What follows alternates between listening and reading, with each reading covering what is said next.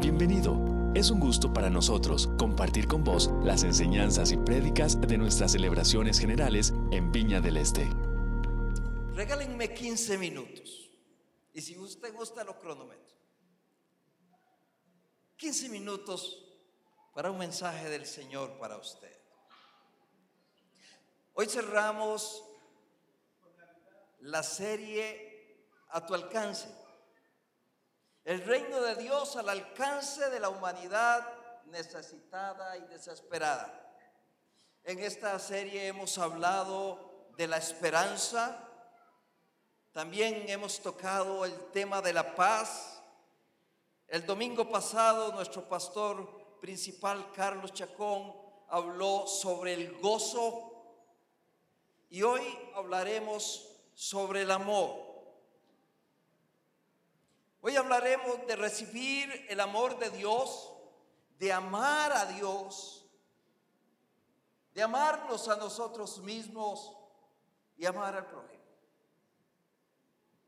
Y esto lo vamos a hacer basado en el verso tal vez más conocido que existe, Juan 3:16. Es ese texto que vemos a veces en, rótulos que las personas llevan a los estadios. Los vemos en pancartas, en vallas publicitarias, en paredes, en piedras. ¿Qué le parece si lo leemos juntos en esta, en esta noche? ¿Lo leemos? Sí. Porque de tal manera amó Dios al mundo que ha dado a su Hijo unigénito para que todo aquel que en Él cree no se pierda, mas tenga vida eterna. Pensando en estos días que se avecinan, he tratado de sintetizar para mí, eso es esa conversación interna que uno tiene. ¿Cuál es el verdadero significado de la Navidad? Y llegué a la conclusión que Navidad representa el amor de Dios para cada uno de nosotros. Y por medio de ese amor, Dios derrama su misericordia y nos da el regalo del perdón de nuestros pecados. Y con él, la salvación. ¿Qué mejor regalo para una época como esta que recibir el amor de Dios? Plasmado en su perdón y en la salvación de nuestras vidas.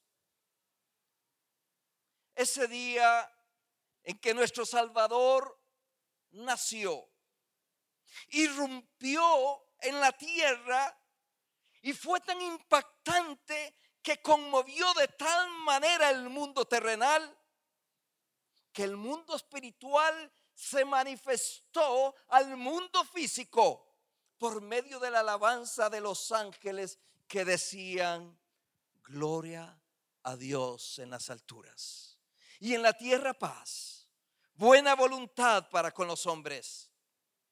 Y también los ángeles llevaron el mensaje conmovedor que en aquella pequeña ciudad y en un humilde pesebre había nacido el Salvador del mundo.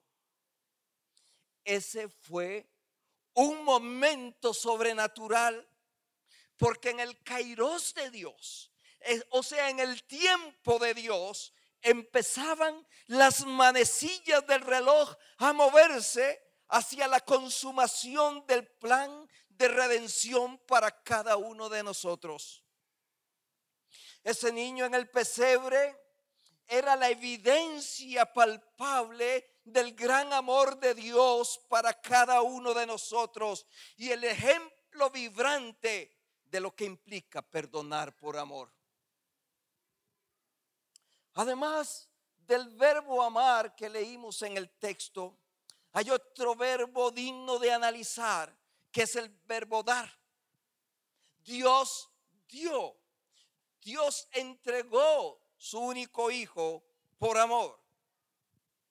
Y siguiendo en esa conversación interna eh, sobre el significado de Navidad, también llegué a la conclusión que Navidad significa dar más que recibir. Cuando era niño, soy el menor y por eso ustedes saben que los, los menores son muy chineados. Y aún ahora ya tengo 60 y, mis hermanos mayores me siguen viendo como el menor. O sea, me siguen chineando.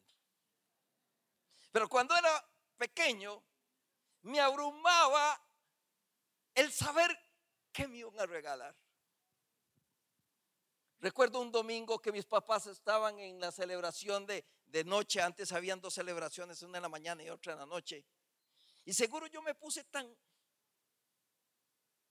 jodión, que recuerdo que mi hermano Carlos tomó una tijera y con la punta de la tijera abrió la puerta del ropero donde estaba mi regalo y me lo enseñó. Así me calmó. Pero hoy la palabra del Señor me ha enseñado, me ha hecho entender que es mejor dar que recibir. Sin embargo, hermanos y hermanas, la corriente consumista que nos empuja muchas veces nos ha llevado a comprar y regalar, no por amor, sino por compromiso. Y compramos y damos cosas, cosas que terminan en un cajón, en un baúl o en una gaveta. Pero lo más valioso para regalar es aquello que no se puede comprar porque es impagable. Son los intangibles, esos intangibles que no tienen obsolescencia programada, porque aún en el momento de la muerte los estrujaremos con nuestro pecho. Esos son los regalos que tienen la esencia del amor. El abrazo sincero, la sonrisa cálida, el tiempo para compartir con aquel anciano que ha pasado todo el día sentado en una silla esperando que alguien llegue a hablar con él. Es el tiempo que como padres le entregamos a nuestros hijos incondicionalmente tiempo de calidad. Me mandaron ahora un video donde la gente se profesa que uno es el mejor amigo del otro y entonces le pregunta, ¿pero cuántas veces se ven? Una vez al año, dos veces al año. Eso siendo lo más importante y lo que no es importante. La tecnología ha sustituido la relación personal. A veces yo quisiera ir contra la corriente y tomar el celular, hermano.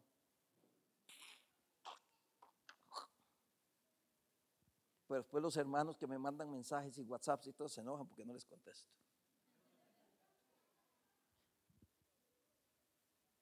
Hagan una práctica. Ayunen de celular.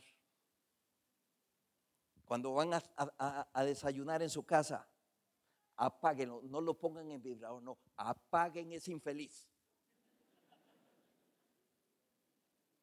Para que se pueda ver la cara con la esposa, que se pueda ver la cara con los hijos.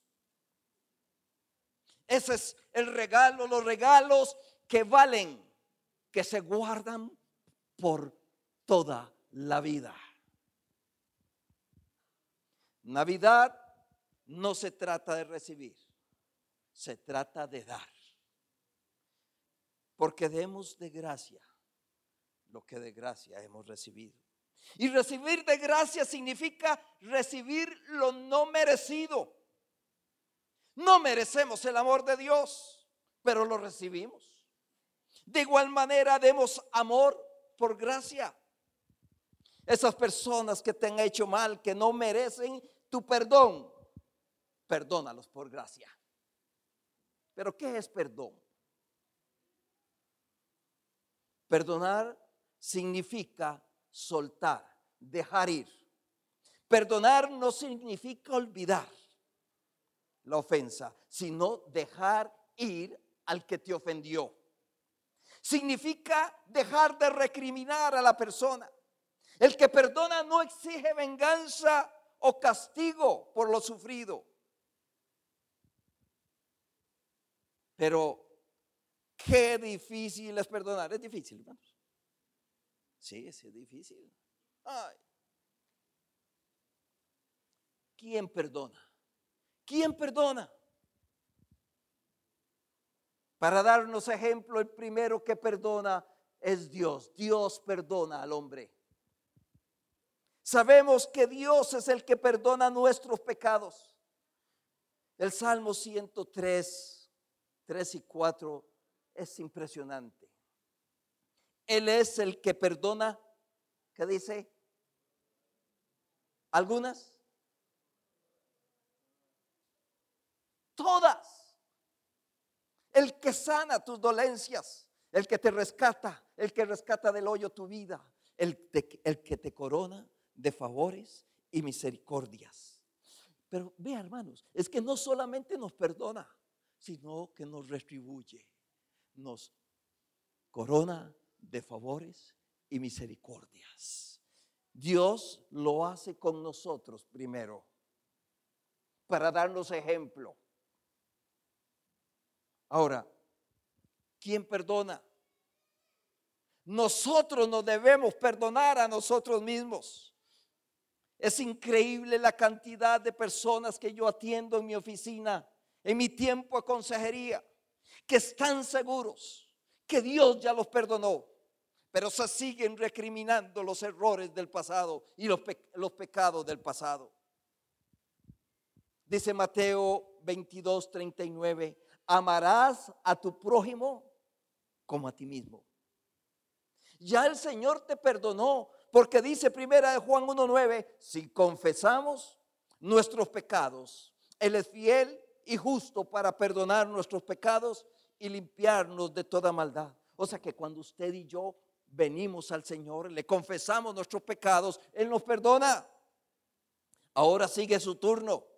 Ámate para que puedas perdonarte a ti mismo y ser obediente al mandamiento.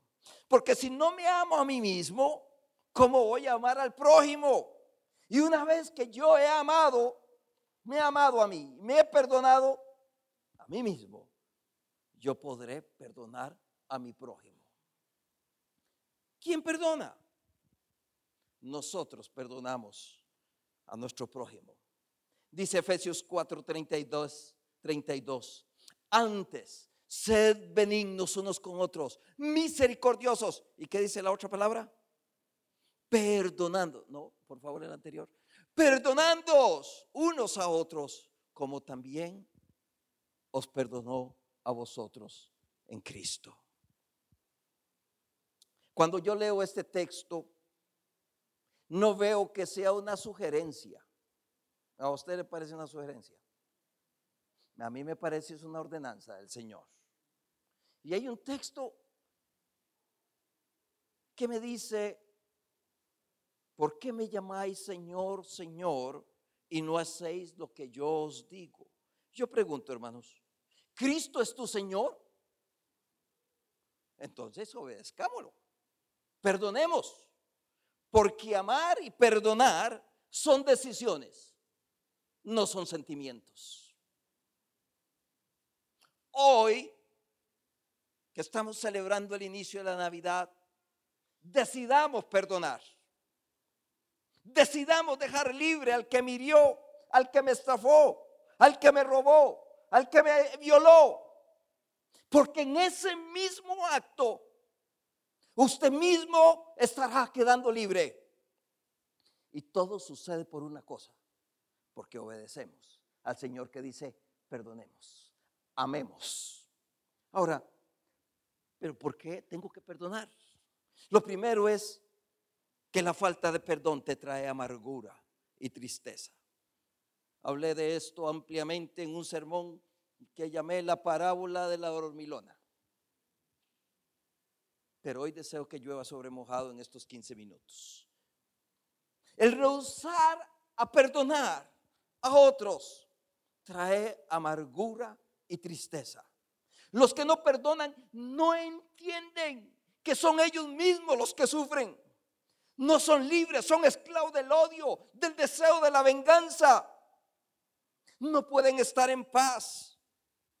Y su amargura afecta sus relaciones con sus cercanos y con Dios. No importa si la otra persona merece o no merece el perdón. Es un mandamiento bíblico perdonar. Solo así se puede vivir en paz y libre. Dice Hebreos 12:15, mirad bien, no sea que alguno deje de alcanzar la gracia de Dios, que brotando alguna raíz de amargura os estorbe y por ella muchos sean contaminados. ¿Por qué perdonar? Porque Dios nos hace un llamado al perdón.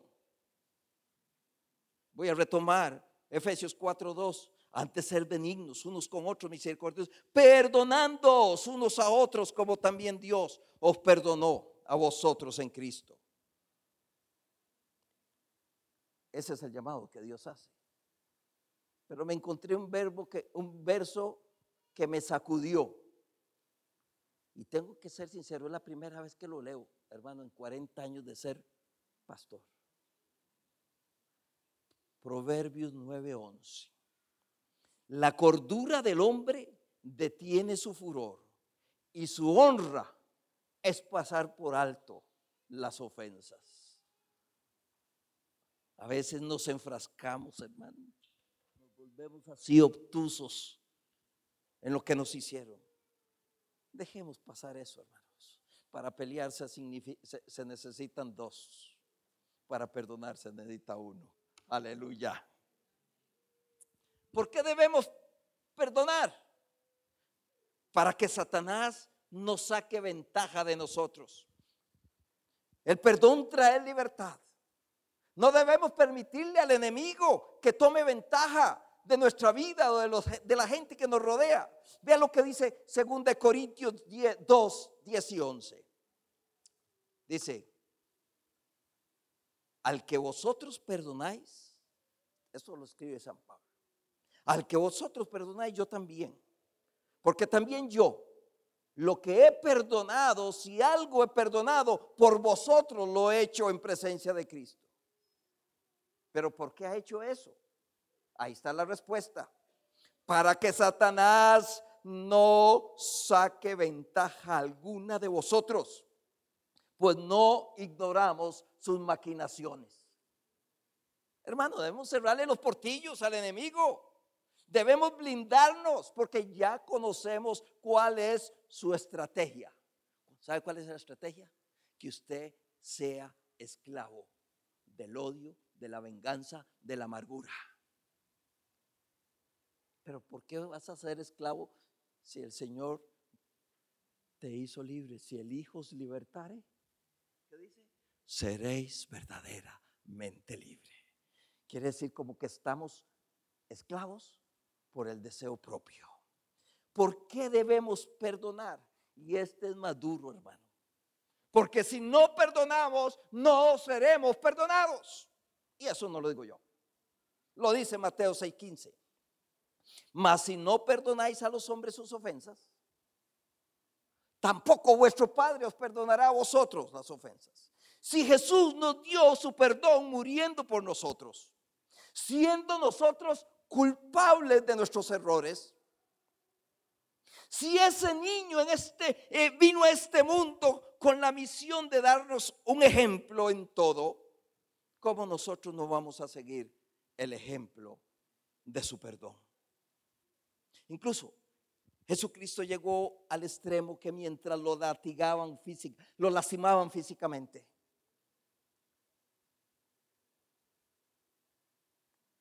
Y me imagino que emocionalmente también, porque su parte humana, acuérdense que antes de ser capturado, dice que él lloró, él, sudó como grandes eh, eh, eh, gotas de sudor, como si fueran lágrimas. O sea, él estaba angustiado.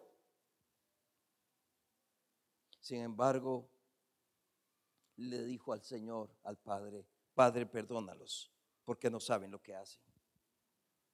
Y usted sabe, y yo también sé, que esos soldados que le estaban volando martillo a los clavos que incrustaban en sus manos, sí sabían lo que estaban haciendo. Pero él se puso sobre el mal de la humanidad. E ignoró eso y pidió perdón por los agresores. Nosotros nada más debemos seguir su ejemplo. Debemos entender que cuanto más amamos a una persona, tanto más nos puede lastimar, porque cuán mayor es el amor, más fuerte la ofensa. Y esto nos puede amargar y nos puede llenar de resentimiento, pero el perdón es el camino para sanar nuestras emociones y poder seguir cada día hacia adelante, siguiendo nuestra meta hasta llegar a la estatura del varón perfecto. El perdón entra en el juego cuando la situación es tan grave que no hay otra salida. Cuando usted y yo, hermanos, nos presentamos ante Dios, no había otra salida, solo la muerte. Entonces vino el perdón. Yo no sé en qué está usted metido eh, relacionalmente. Solo el perdón da la salida, hermano, porque solo el perdón deja libre al ofensor y me deja libre a mí. Es vital aprender a perdonar, porque es aprender a vivir. Preparemos nuestro corazón para celebrar esta Navidad, porque Navidad es ser amado por Dios. Amarnos a nosotros mismos y amar al prójimo, así como dar lo que no se puede comprar en las tiendas. Abramos nuestro corazón a Cristo, porque Él, Él y solo Él es la razón de la Navidad. Dios los bendiga. Déjeme orar por usted. Que este cortísimo sermón quede en sus mentes y corazones. Y si usted arrastra por la vida por años la amargura del no perdonar, hoy sea el último día y que hoy sea el primer día para ser libre y ser feliz. Padre, en el nombre de Jesús, quiero bendecir a cada uno de mis amados. Tú conoces el corazón, las necesidades de cada uno. Empodérales en el nombre de Jesús. Porque dice tu palabra que tú pones el querer como el hacer. Empodérales en el nombre de Jesús para que hoy decidan perdonar y ser libres. Los bendigo en el nombre de Cristo Jesús, Señor nuestro. Dios los bendiga, hermanos. Nos encanta poder compartir con vos las prédicas de nuestras celebraciones. Esperamos que esta haya sido de bendición para vos.